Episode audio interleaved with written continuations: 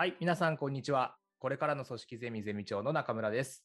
この番組では、組織づくりをテーマに様々なゲストを招きながら、視聴者の皆さんと一緒に学びを深めていきたいと思っています。今回のゲストは、リーダー向けのコーチング習得プログラムを提供している株式会社コーチェット CCO の立山咲さんです。立山さん、今日はよろしくお願いします。はい、よろしくお願いしますよ。ろしくお願いします。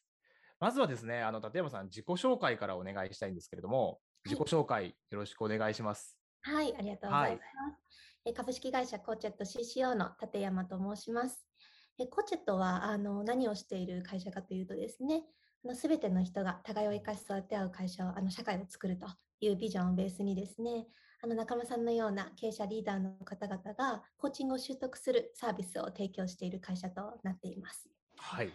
うんうん。でこの会社でですね、あの私自身は CCO というあのチーフコミュニケーションオフィサーの役なんですが、うん。あのそういう役割を担っていまして、で社外向けのコミュニケーションという意味では、まあマーケティングだったり、サービス設計だったり、まあクライアントさんへのコーチングを提供していてですね、で社内向けのコミュニケーションという意味では、まあインナーブランディングとかカルチャー作りとか、まあそのあたりを担当しているというような感じですね。はい。なるほど。CCO の C をコミュニケーションの C というところですね。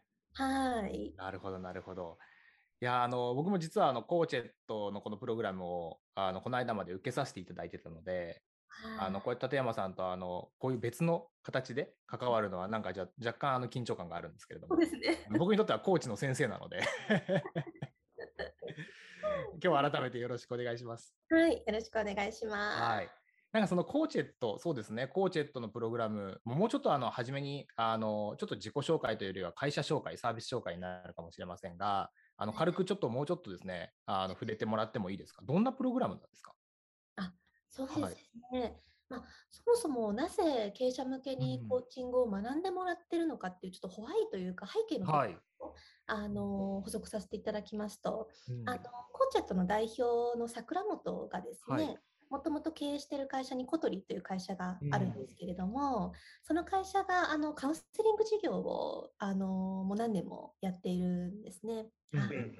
でカウンセリング事業をやる中でこう分かってきたのが、うん。あの人が苦しむ時っていうのはどういう時なのかっていうのをうん。考えた時に、うんまあ、人は大切なつながり、まあ、うん例えば上司との関係だったり、親との関係だったり、まあパートナーとの関係だったり、うん。あるいは子供だったら先生との関係だったり、友達との関係だったり、うん。そういうですね、あの大切なつながりの中でこう自分らしさを否定されてしまった時とか、はい、あるいはその自分の可能性を奪われた時とか、こうこの大切なつながりが失われてしまったっていうふうに感じた時に、まあ、苦しむ傾向にあるっていうのが、まあ、分かってきたんですよなるほど、なるほど。はい、うん。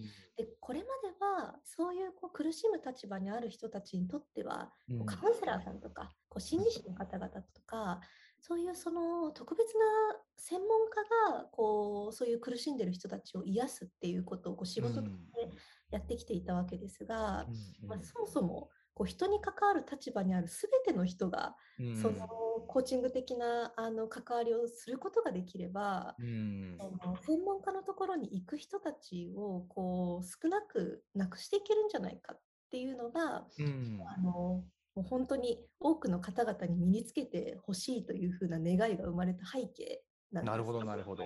うん。はい。なのでこう人を生かしたりあのあるいはその喜びを引き出し合ったり、うんあの一緒にいることで何かをこう制限し合う関係ではなくてこう拡張し合うような、うん。そういう、はい、あのつながりを全ての人たちが結ぶことができれば、うんあのこの世からそういう痛みみたいなものが、うんまあ、かなり減っていくんじゃないかっていうところから、うんあの多くの人たちにコーチングを身につけてほしいというふうに、まあ、思ったわけなんです。なるほど、なるほど。はい。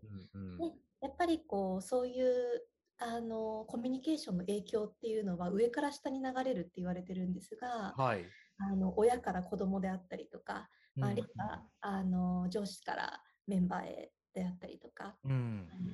そのまた上司はまたその上の上司からあの、うん。こうはいあのこう流れているというふうに言われているので、はい。まあできるだけはいあのまあ経営者の方々リーダーの方々であったりあるいはうん。ここはまあ親とかあうん。の教師とか、はいそういう方々への展開も考えていますが、まあうんそういうコミュニケーションですね。なるほど、なるほど。はい。うんこう上に立つような方々からうんコーチングを身につけていただくとまあいいかなというところでうん始めたというのがこのサービスなんですね。なるほど、なるほど。じゃあ、まさにその今はそのコーコーチェットの対象になっているのは経営者とかそのはい会社をまさにマネージするトップマネジメントの方々を対象にしてますけれども、まあ将来的にはもっと裾野は広がっていくかもねっていう感じなんですね。はい、もう本当の願いとしてはもう全人類。全人類。全人類なるほど。はい。全人類がちゃんと人と人で向き合える世界を作るとそうですね。いう感じですかね。なるほど。壮大なビジョンがありますね。そうなんです。なるほど、なるほど。ありがとうございます。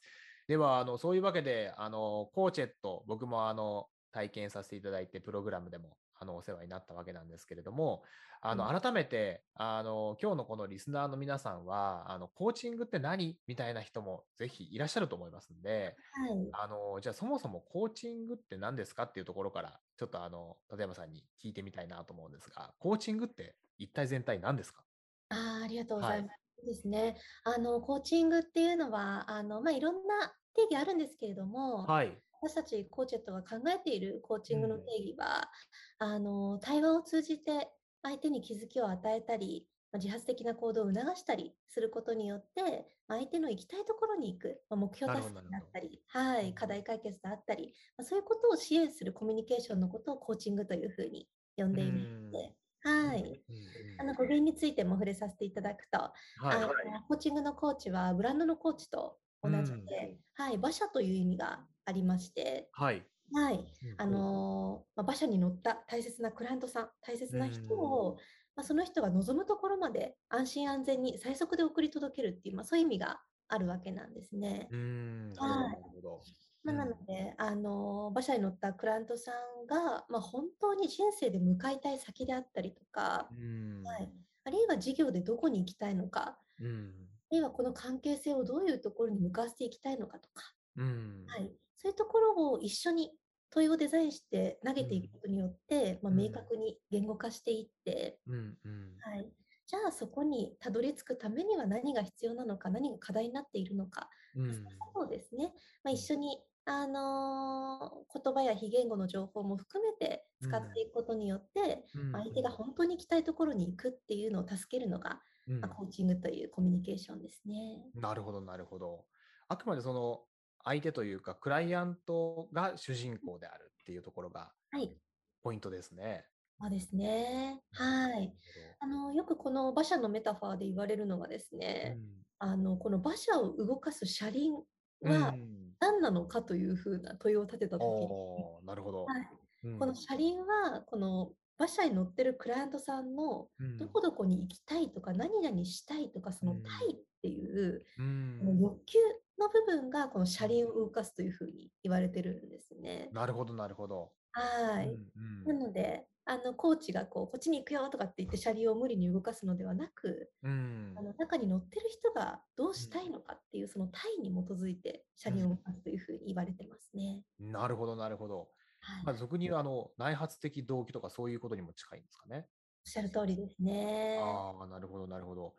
あ、なんかそういう意味では、まさに仕事の現場で、あの、あなたは、あの、どういうようなことをしたいんですか？とか、このプロジェクトで、このプロジェクト自体をどこに持っていきたいと思ってるんですか？みたいな、なんかそういう、あその人その人の内側の願いに近くなるような問いかけって、はいあの実はそんなに多くなかったりすると思うんですよねうん。まあリーダー、まあ、役職としてのリーダーがあのこっちに行こうぜ、俺はこっちに行きたいんだって言って、みんなはそれに乗っかるみたいなうん結構あるんじゃないかなと思っていて、なのであのまさにそのリーダーの役職をやってる人たち自身が、あのメンバーに対して、あなたはどこに行きたいの？っていう問いかけをちゃんと投げてあげること、これは非常に大切ですよね。非常に大切ですうね。ん。はい。なるほど。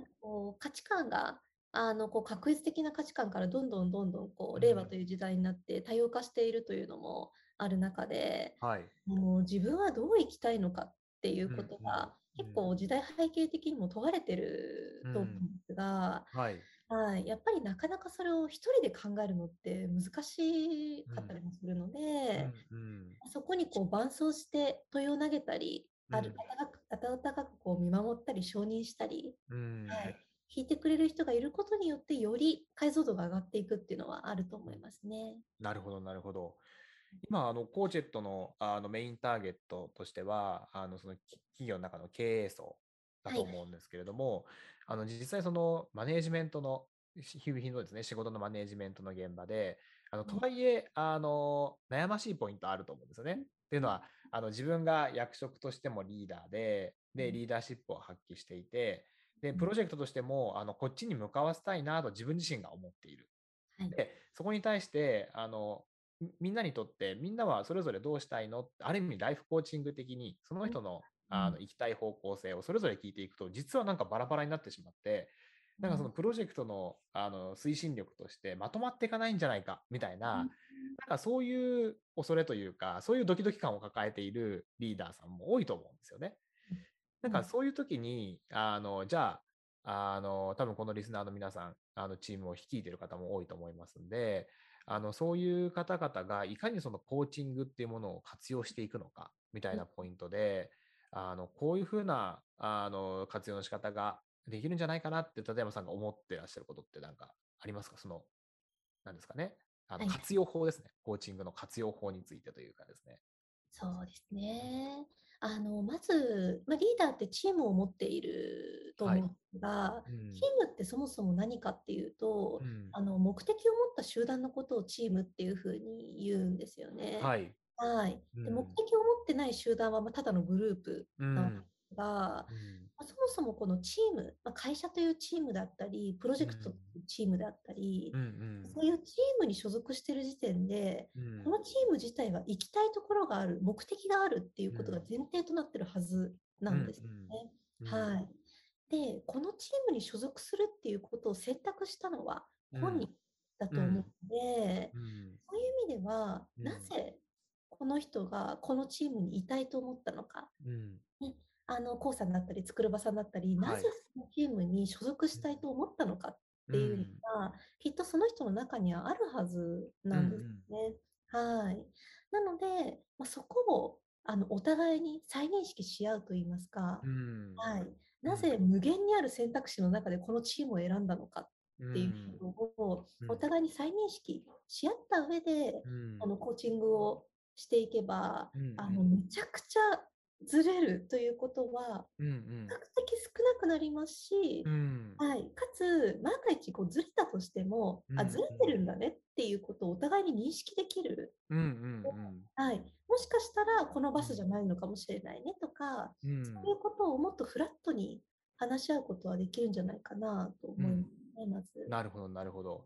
いやその前提の合意みたいなところは結構重要ですね、そうなると。大事だと思いますね。はい。そういうのって、あの逆にこの、じゃあ逆にメンバー側というかですね、あの一番転職するタイミングとかって、あのすごいなんかその企業、そのサービスにすごいシンクロ感を感じて、ここだ、ここしか自分のいる場所がないかもしれないって、すごい熱い思いでジョインするケースあると思うんですよね。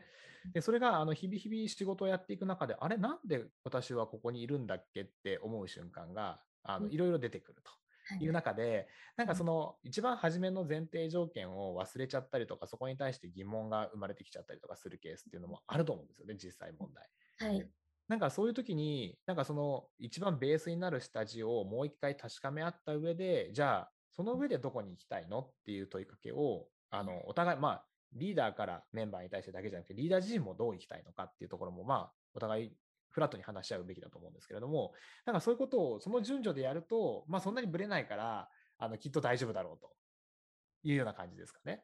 そうですね。うんうん、あのまあ、そういうところがちゃんと合意できて握れていれば、うん、あの根底がすごくぐらつくっていうことは、うん、まあ、もちろんあったとしても、まあ、それが分かるっていうことが大事であるっていうのがまず感じていることで、うん、はい、でその上でじゃあ、なんかこう例えばモヤモヤすることとかなんか不満があったりとか、うんはい、ことが起きていたとしたら、それはやっぱりそのチームがその行きたい方向に行く上でブレーキになりかねないので、はい、あの私たちこっちに行きたいよねっていうところを踏まえた上で何がじゃあそこに行かせない壁になってるのかっっていうのを、うん。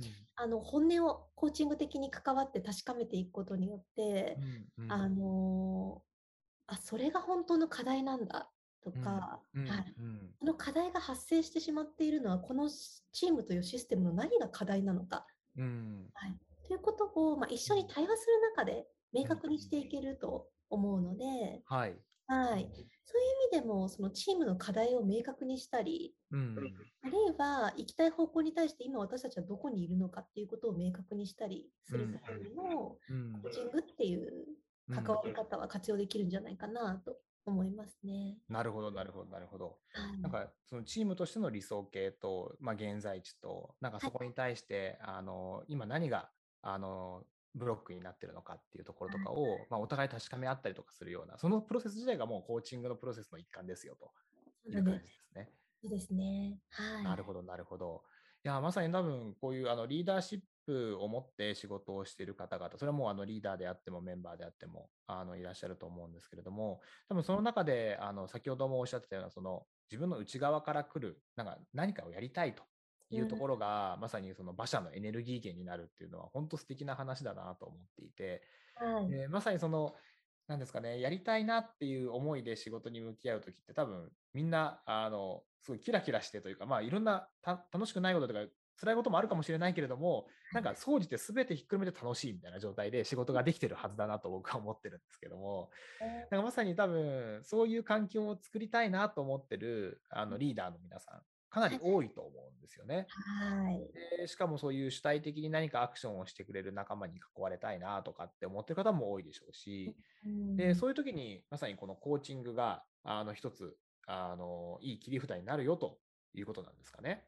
そうですうね。んそう思います。うんうんうん、なるほど、なるほど。まさにそのコーチングを通じて、その人のあのやりたいこととかを引き出していくことによって、その主体的に動くみたいなところを、まあ、チーム全体で作っていけるという感じだなと思いました。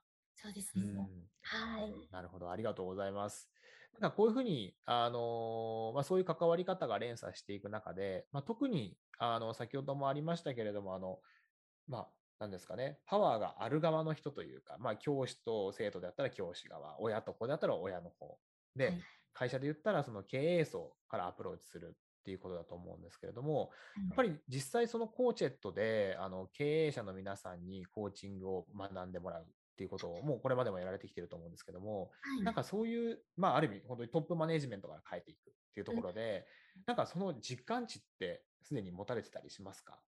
あ、かという部分ですかね。はい。はい。うんあかなり感じていますね。あ、そうですか。はい。へやっぱりあのーで皆さん最初コーチングを学びに来る理由は、ーうんあのーすごく簡単に言ってしまうと会社の成果をより上げるために、はい。はい、来ることが多いんですよ。うんはい、というのも成果を上げるためには、うんやっぱりこう事業を作るのは組織であって、うんで組織の最小単位は人なので、うん。人の可能性をいかに引き出すかが、その事業の可能性を上げるっていうことに、まあ、気づいているので、うん。うん。なのでコーチングを学んでその可能性や能力あの自主あの主体性かうんうんを引き出していくことで、うんまあ、会社全体の成果を上げて、まあ、ビジョンミッションの方向性に向かっていきたいっていうのが、はい。まあ、皆さん、あのそういう思いで学びに来ることが多いんですけども、うん。結果的にはもちろんその主体性を引き出し課題解決を促すことによって成果が上がっていくっていうことも感じてらっしゃいますしうん。これ以上にうん。あの対会社だけじゃなくて対家族とかうん。対友達とかに対してもうん。すごく優しくなるんですよ皆さん。なるほどなるほど。そうなんですでそれなんでかというとうん。やっぱりこう自分が自分の視点でしか世界を見てなかったっていうことにうん気づいていかれる方がほとんどですし、うん。あのコーチングのスキルの一つに傾聴というものがありますけれども、はい。はいあのうん。本当にこう普段私たちってあの相手の話を聞いてる時ってこううん相手の話を聞いてるようで、うん。自分の頭の中の声を聞いてるっていうことがまあ多いんです。うん。はい耳が痛いですね。で でもコーチングをしていくとあ自分今、自分の声を聞いてて相手の話聞いてなかったとか、うんあるいは表面的な事柄だけ聞いていて、相手のうん背景にある感情とか思いまで聞いてなかった。ああ、なるほど。はい。どんどんどんどん気づいていくので、うん。あなんて今まで対話をしてなかったんだっていうことに気づいていくんですうよね。ん、なるほど。うん。はい。で一方通行の話し合いになってしまっていたりとか、うん。はい、あるいはこれもコーチングのメタファーでよく使われますがあの、はい。テニスのラリーみたいにですねうん。こう相手の話を受け取る前に返しちゃうっていう、うん。ポンポンポンポンってこうやり取りをしてしまう、はいはい。うん。会話が多くってうん。でこうキャッチボールみたいに一回受け取ってから返すっていうことをうん。全然してないってことに気づくんですよね。なるほど、なるほど。うんうん。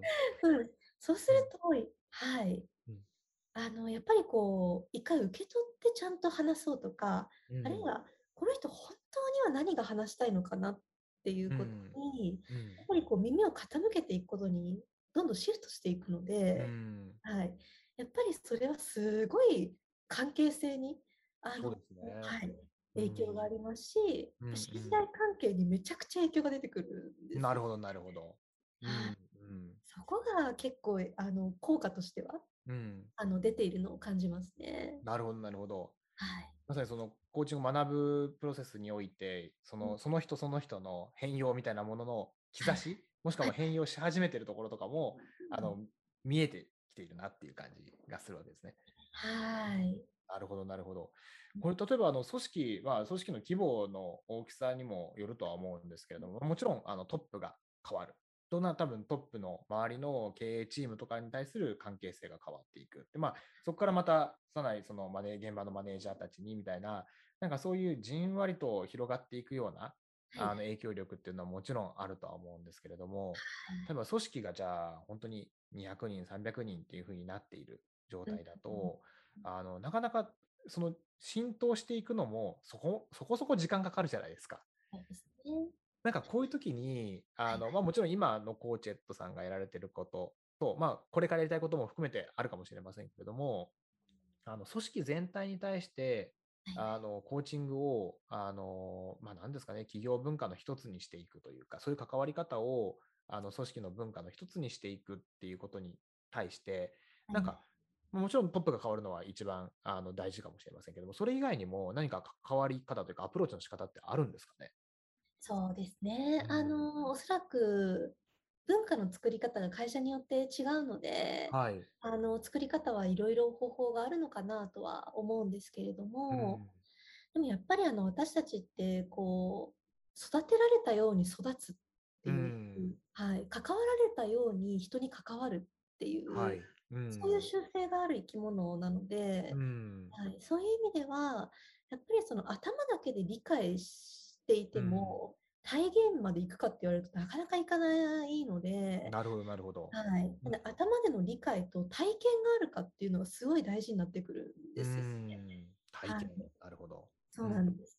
私たちがマンツーマンにこだわってコーチングをトレーニングさせていただいている理由も、うん。クライアントさんが私たちコーチに話を聞かれたっていう、うん。この体験を徹底的にあの味わってほしいっていうのがあるんですよね。はい、そうなんです。で、そこに理論が紐づいて、うん。あそういうことかって体験も含めて分かった時に初めて体現できるとうん。考えているので、うんそういう意味ではその企業内にうんその話を聞いてもらったとか、うんあるいは引き出されたっていう体験の数をうんどれだけ多く作れるかっていうのが大事だと思うんですね。ああ、なるほどね。なるほど、なるほど。はいうんうん自分がいきなりなんかそのコーチング的な関わりをマネージャーたちにやってくれって言って、例えばいくら学んだとしても聞かれた経験がないとはい、動き始めないですよねっていうことですね。そうなん。なるほど、なるほど。いや、実際 僕もあのコーチェットのプログラムでまさにあの聞いていただきながら、で、知識としても学びながらやってて、確かにその相乗効果たるやというか、はいやっぱりなんか体験すると身に染み込んできますよね。そうですね。うんそうです。はいなるほど、なるほど。なんかそういうような、じゃあ体験、まあ、コーチングされた側の体験を持ってる人が組織の中にどれだけいるのかっていうのも一つのポイントなのかもしれないですね。あおっしゃる通りだと思いますね。うんはい。やっぱりこれはあの普段のコミュニケーションも含めてなので、うん。うん。コーチングの時間って決めてやった時間だけではなく、うん。あのスラック、あ、スラック、あのチャット上のコミュニケーションではい。もそうですし、うん。はい、あの自分の声が聞いてもらった、届けられた、受け入れられたっていう、はい、そういう体験をあの、まあ、マンツーマンのコミュニケーションでもそうですし、うんミーティングの場でもそうですし、うん。あるいは全社集会みたいにそういう一堂に会する場でも、うん。そういうその体験やナラティブが生まれていくかっていうのが、うん。まあこう早く浸透させていく上では大事かなと思いますね。なるほどなるほど。えテキストコミュニケーションでもあのできちゃうもんなんですか？そうですね。おテキストコミュニケーションこそ結構気をつけた方がいいとなるほどなるほどね。はい。というのもやっぱりこう表情とかが見えないですし声のトーンとかもわからないので、ははいいうん私たちってその例えばこう中村さんっていうのとうん中村さんっていうのとではうんうんうんだいぶ言ってることが感違いますよね。全然違うじゃないですか。うんなんか校舎怒ってそうだなみたいな。はい。呼び出されたかなって思いますね。で つまりあの言語情報は同じであっても、うん。あのこう生体感覚から感じているうん。あの表情であったり仕草であったりあのトーンうん。ところで、うんまあ、そのコンテキストを見分けてるわけうなんですね。ん。はいでもチャットってなるとそれがなかなかないですもんね。そうなんですよ。はい。なので、この依頼された仕事、はいどういう温度感で依頼されてるんだろうとか、うん。はい、どういう感覚で指示されてるんだろうっていうのが、やっうんぱり受け取る側はなかなかわからないので、うんうんはい。なので、こう、話す、あのチャットで話す側も、その温度感をなるべく伝えてあげる努力が必要になってくると思いますし、うん。あの上司がこうあのメンバーからとチャットをこう受け取るときにうも、ん。はい、うんあのその温度感、受け取ったよっていう温度感をうん伝えてあげるっていうのはすごい大事かなと思いますね。なるほど、なるほど。それなんか具体的な tips は何かあったりするんですか？そうですね。うんあの私たちコーチングのスキルの中に承認というスキルがあるんですけども、うん。承認っていうのはそのあるものをあると認めるっていう意味なんですよね。なるほど、なるほど。はい。うんなのであのよくこう勘違いされてるのは褒めるみたいなニュアンスで、はい、称賛みたいなそうなんです。風だと勘違いされちゃいますね。はい、思ってる方多いので、いや、そんなに褒めることないよってよく言われたんですが、あの褒めるっていうことではなくて、例えば、あのー私と中村さんが仮に一緒に働いていたとして、はい。中村さんが私に、あのこういうことやったんですよねって、あの言ってくださったとしたら、あはい。こういうことやったんですねって、うんあのやったことをやったと受け取るっていうのがうん、すごく 承認という意味では大事になってくるんですよね。なるほど、なるほど。はい。もうオウム返しみたいな感じですけど、いいんですか？そうなんです。うんはい。あのうんこれがすごく大事なポイントで、はい。あの本人がこうしたって言ったことをうん解釈を入れて、うんあそれってこういうことしたんだねってこう違う言葉で言ったりすると、うん。あれちょっとニュアンス違うんだよなとか、はいはい、そういうところに雑念が生まれてしまうとそれは承認の本意ではない。なるほど、なるほど。はい。そうでもあのあこういうことやったんですよね。あこういうことやったんですねって言っうん。てることで、うんあこの人は自分がやったことを認めてくれている関心を持ってくれてるっていうう、んはい、そういう承認の欲求の部分にすごく紐づいていくので、はい、うんなるほど、なるほど。そうですねやっぱりこう愛の反対無関心って言われるぐらいで、はい。あのうん関心持たれてない状態が一番きついですね。はい、なるほどな。いや、今のお話はまさにこの結構今リモート環境であの面と向かってオフラインであの一緒には仕事してない状況の人も多いと思うんですよね。はいで、まあ、あの完全リモートじゃなかったとしても、あのリモートの時間も多い。でしかもなんか時間的に非同期なあのタイミングで一緒の仕事をやってるケースもある。って時に、絶対もうテキストコミュニケーションめちゃくちゃ重要になってると思うんですよね。このコロナ前に比べると。そうですね。で、うっかりそのテキストコミュニケーションだからこそ、あの、いろんなものを省きながらパンパンパンパン、それこそさっきのテニスのあのラリーじゃないですけども、あの、そういうふうなチャットのコミュニケーションしがちなところって我々あると思うんで、ね。すごいそこ、今のその tips は、あのすぐにでも使えそうな気がしましたね。まず受け止めるって。ああ、そういうことあったんだねって、まず言ってあげるっていうか、うんうんうん。それだけでいいわけですもんね、まずは。なは。よ。うん。はい。ね、それを受け止めてあげた上で、あの、さうん。らに、あの、できることがあるとしたら、はい。でその言ってくれた背景にある思いを汲み取るっていうことができるうと、ん。はい。あのね、チャットってやっぱりこう業務報告になりやすいので、あの、はい。自分の感情とか思いとセットでこう伝えるってことってなかなかなかったりもするそうですよね。あ絵文字多用しなきゃいけないですよね、それね。そうなんです。ね、しかもやっぱりこうビジネスの文脈だとこう結論ファーストで簡潔にっていうふうはいに言いやすいのうで、ん。そこにこう思いを乗せたりとか感情を語ったりっていうのはなかなか起きないんでえ、すよ難しいですね。うん。ね。なんでそうんこに受け取った上で、うんあの、まあ、これはもちろん文脈あると思うんですが、はい。あの、これはどういう思いでうんやったんだろうとか、うんそのどういう感情とセットで動いたんですかみたいなのを、うんあの気持ちの部分も含めて聞いてあげると、うんうんよりあの本人としては聞かれたっていう思いが強くなるほど、なるほど。はい。うん。いや、ありがとうございます。まさにその聞かれる体験を社会社内の中にどれだけ作っていくのかっていうお話から、まさにリモートでのそういうあのヒントもいただけるようになってきましたけども、ちょっとあのリモートの方に話題も移しながら、はい。あのもちろんそのチャットベースでのコミュニケーションの中でもできることはもちろんあるし、はい。それ以外にも、あのリモートとはいえ、チーム内であのワンオンワンを定期的に回したりとか、あのうんせっかくその2人で過ごす時間を設けてるっていう枠はあると思うんですよね。ではいその中を、まあ、どういうふうにあのよりあのコーチング的な関わりとかも入れて込んでいくと、よりいい時間になるのかみたいなところでいくと、このリモートワークならではの、この、まあ、オンラインで基本コミュニケーションする中で、あのはい。最大限その人間関係を深められるためのうんコミュニケーション術っていうのはどういうものがあると思いますかねなんかヒントあれば教えてもらいたいなと。ああ、ありがとうはいございます。そうですね。あの、まずリモートワークによって失われ、失われているものが何なのかっていうところで言うと、はい。大きく失われているものとして、うん例えばこう、やっぱり対話、うんあの議論はするんですけれども、はい。対話の時間っていうのは大きく失われてるんですよね。そうですね。うんあやっぱりあのこう、そうですね、アジェンダを決めてこう時間を区切って話すことが多くなったうん中で、うんうんあの時間を有効にこう使おうとするあまり、はい。アジェンダ外の対話うんっていうのは、まあ、なかなか生まれないようになってしまそうですねし、うんはい。かつこう時間も移動時間がなくなったことによってこう Zoom のミーティングってもうずっと立て続けにしてることもそう多いですね。はい。ね、なのでこう時間をこうなかなかオーバーしてでもなんかこううん好きなこと喋るとかそういうことってなかなかないんですようね。んはい。なので対話が生まれないってことはうんあの思考のやり取りはしてるんだけれども感情のやり取りはなかなか起きてないんですよ。うんなるほど、なるほど。うんはい。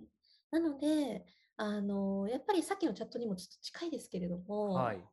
意識して対話の時間を作るっていううんのがすごく大事だと思うので、うんうん。はい、こうノーアジェンダで、はい。あの今どんなことを私たち話したいんだろうねっていうところからスタートしていって、うん。はい、で何か結論を下すとかそういうことが重要なのではなく、うん。はい、今私たちどんなことが内側にあるのかっていうのを、ね、もしかしたらこうリモートばっかりで寂しいとか、うんうん。はい、あるいは今結構こうストレッチかかってて苦しいとか、うんはい、あるいは今すごくノリノリで楽しいとかうんうんそういう感情とセットで対話が生まれる場を作る、はいなるほど、なるほど。はいうん。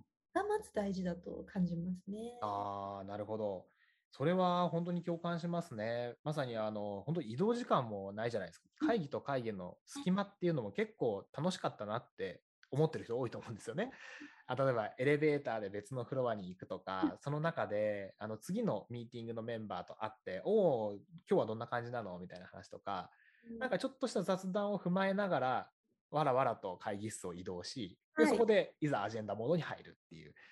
でその前段階のその準備運動というか、そのそのあの雑談の時間っていうのがやっぱりなくなってしまっているので、まあ、雑談っていうとなんかすごい、なんですかね、当たり障りのない、なんでもないことのように聞こえますけど、やっぱりそれも一つのあの、シチュエーションをお互い交換するような、あの、小さな対話の場でもあったりと、あったなと思うので、なんかそういうものを意図的に作るっていうところなんですかね。本当そうですうんね。やっぱり今、あの、中村さんおっしゃった通り、雑談ってクッションになるんですよね。うん。はい。なので。何かこう、警戒心の解除っていうものにつながっていくので、うん心理的安全性っていうのはすごく育まれやすいんですよね。うん。はい。しかも雑談ってその、うんあの仕事してる時みたいにこう結論ありきで話す必要ないじゃないですか。そうですね。はい。うん結論も別にオチもいらないですもんね。そうなんです。そうなんです。うはい。あのクッションがあるかどうかで、ん。うんやっぱりこうほうれん草のハードルっていうのもだいぶ変わるんですよね。うん、そうですね。確かに。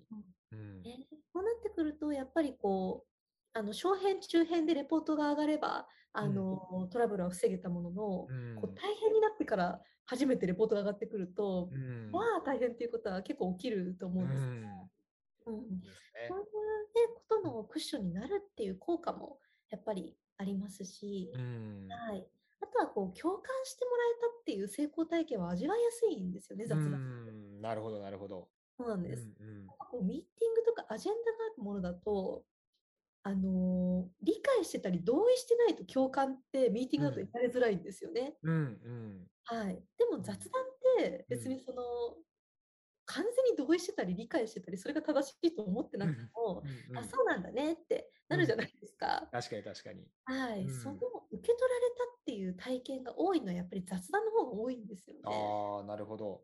はい。それさっきのあの承認の、ちっちゃい承認の回数が雑談の方が多くなりやすいってことなんですかね。何まさにおっしゃる通りですね。うんうんはいなるほどな。そういう、まあ、細細かな、その、リモートで失われてた小さな雑談を取り戻すっていうのもありますし、あとは先ほどもう一つ、あの例えばワンオンワンとかで、あのこの場どういうふうに私たち過ごそうかねっていうような、その場の合意をした上でもうちょっと感情の交換をするような時間を取っていくっていうことも重要だったりするんですね。本当にそう思います。あの私あの仲間さんの開発されてるエモちゃんとか本当素晴らしいなと思うんですが、あありがとうございます。はい、あのやっぱりこうさっきも話してた通り、こう冒頭のチェックインの時間でうんお。互いの感情を聞き合うっていうのはすごい大事だと思っていまして、はい。あのうん。今までこうオフラインのコミュニケーションだと、うんうんあの例えばこうガチャってあのミーティングルームに入ってきた時に、うん。その人の表情とかうん。仕草とか、うん。こう生体情報からあこの人今ちょっとこうひげも悪そうだなとか、わ 感じますよね。かりますよね。うんうん。あー今ちょっとなんかピリッとしてんなとか、うんはい、あるいはその苦しそうだなっていうちょっとこううん。あ仕事大変なのかなっていううん。感じとか、うん。そういうのって言葉にしなくても受け取ってたじゃないですか。うん。うん、その身体感覚が共有されてないっていうのは、うん。すごくこのリモートの弊害だと思うんですよね。ま確かに確かに。うんあその、なんて言うんでしょう、こう、やっぱりこう体温だったり呼吸だったり声のトーンだったり仕草だったり、うん。そういうものから受け取ってるものが多かった中で、うん。あの生体データを受け取ってないっていうことをまずは認知して、うんはい、うん。じゃあそれに代わるデータをどうお互いに共有し合うのかっていうことに、うん。あのやっぱりベクトルを向ける必要があって、なるほどなるほど。はい。うん。そういう意味では冒頭にとか使いながらこう感情をシェアしたりとか、うんはい、あるいはこう身体感覚にちょっと30秒ぐらい目を向けてみたらどうって今疲れてるとかう、ん体軽い感じするとか、うんうん。はい、そういう、まあ、体の感覚と感情の感覚うん。あのお互いにちょっとこう目を向ける時間を1分でもいいのでうん。作ることができると、うんうん。はい、だいぶ違うんじゃないかなと思いますね。なるほど、なるほど。そっか、だからその身体感覚の、あの、まあ、パッと見た感じとか、感じるものとかで受け取ってたデータじゃないところ、まあ、その受け取れなくなったデータをどういうふうに保管するのかっていうところで、あの、これまではもしかしたら、まあ、あまり言葉にしてなかったことも言葉にしてみるとか、自分でもちょっと味わうこと、感じることをちょっと多く取ってもらった上で、それを分かち合う時間をちゃんと作るとか、なんかそういうふうにして保管していくことが一つ、あのこのリモートワークで、まあ、あの情報量は絶対少なくなっていると思うので、まあ、そういうところを補う一つのコツなのかもしれないですね。おっしゃる通りですね。うんうんはい。あの私たちはこう体をトップダウンで管理している、はい。うん知らず知らずのうちに、うん。はい、例えばあのいい姿勢をしてくださいって言われた時に、うん私たちってピーンっていい姿勢するじゃないですか。うん。はいでそのいい姿勢って楽な姿勢ですかって言われると全然楽じゃないんですよね。なるほど、はいなるほど。はい、うん。つまり何が起きてるかというとそのいいはい。姿勢、誰にとってのいい姿勢なんですかっていう話で、うん。うんはい、私にとってのいい姿勢じゃなくて誰かにとってのいい姿勢をするっていうことなんですよね。なるほど。はい。うん。これが私たちのうん。自分と体の関係性を顕著に表している。はいつまりその自分のための体の使い方ではなくて、うん。誰かのための体の使い方をトップダウンでコントロールするっていうのが、うん。私たちと体の関係性なんですよね。うん。なるほど。はい。うん。そういうことが起きやすいので、うん。なのであのこう体から上がってくる感覚をうん。ボトムアップじゃないですけれども、うん。はい、うん。この感覚を聞いてあげるっていうのはすごく大事ですが、うん。まあ、意識しないとなかなかやらないので、うん。はい、でそういう時間を作ってあげるといいと思いますね。なるほど、なるほど。まさになんか自分の体との対話っていうのも重要だよっていうことなんですかね。ですね。うーん、なるほど。ありがとうございます。なんか、だいぶあの、コーチングとは何ぞやっていうところから始まって、その組織の中でコーチングが、あの、もうちょっと一般的になっていくためには、まあもちろんトップも大事だし、あの、みんなが、あの、聞聞いてもらう体験っていうのをいかに多くするのか、みたいなところから、あの、アプローチできるんじゃないかっていうところから、さらにそのリモートの方まで、あの話は進んでいきましたけれども、そろそろあのお時間となってきましたんで、あはい、のそうですね。あの改めて結構幅広に今日はあのコーチングという、まあ、コーチング的な関わり方も含めて幅広な話題であの話をしていただきましたけれども、あのまあ、今、コーチェットでそういう経営者向けにあの関わられていると思いますが、まあ、そこから先のいろんなその広げたあのターゲットへのアプローチも含めて、あの今後は考えていらっしゃると思いますけれども、はい。立山さんのその、何ですかね、あのコーチングを通じて、この社会が、社会を変えていくというか、社会をより良いものにしていくための、はい。あの、何ですかね、最後の、あの、締めの言葉として、なんかどんな可能性を感じて、あの、ここから先活動されていくのかっていうところをちょっとおはい。伺いをしてですね、あの、はい。最後終われたらなと思うんですけれども、はい、ありがとうございます。締めの言葉をよろしいでしょうか？はい、そうですね。あの今私たちコロナを体験していることによって、うんあの不自由さの苦しさっていうのを身をもって体験してると思うんですよね。うんうんはい、不自由であることは苦しいっていうことを本当に体験している中で、うんじゃあその人の不自由さっていうものを作ってるのは何なんだろうかってうん。考えた時に、うん。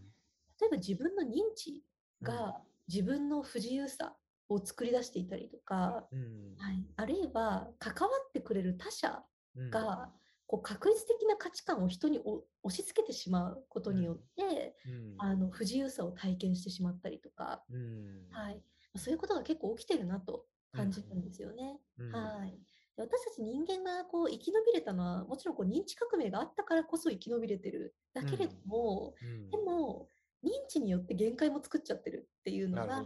はい、起きてることだと感じるんですね。うん。うん。うん。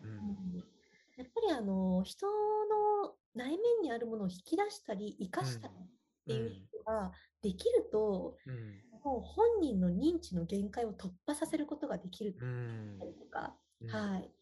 それがなんかこうお互いが一緒にいることで、うんやっぱこう制限し合う関係性っていうのは悲しいじゃないですか。うん、そうですね。うん。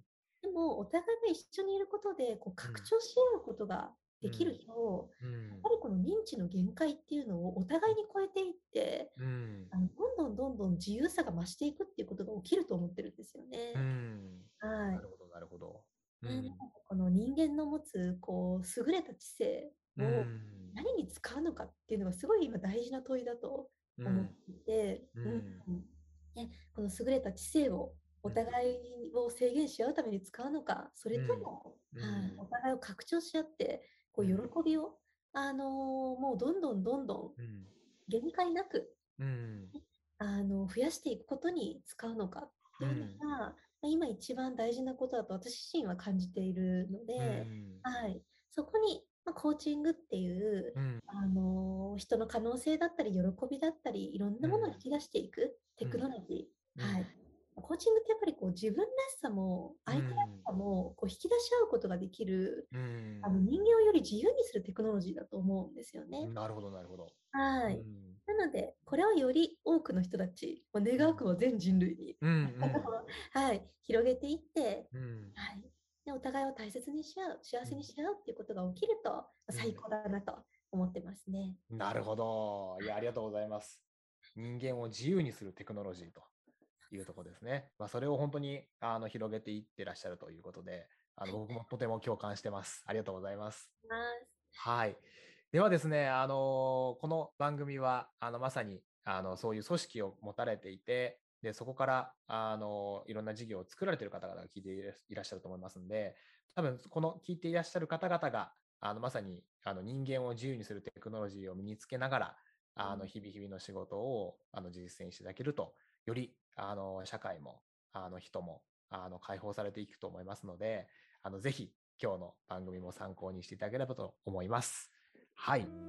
あの、ありがとうございます。じゃあ、ここで、あの、ポッドキャストとしては最後になりますので、あの、いつものように、あの、番組への感想やご意見、ご要望に関しては、あの、ハッシュタグ、これからの組織ゼミをつけて、ツイッターなどで投稿してもらえると嬉しいです。それでは、改めて、本日は立山さん、ありがとうございました。ありがとうございました。ました。次回のゼミでお会いしましょう。さようなら。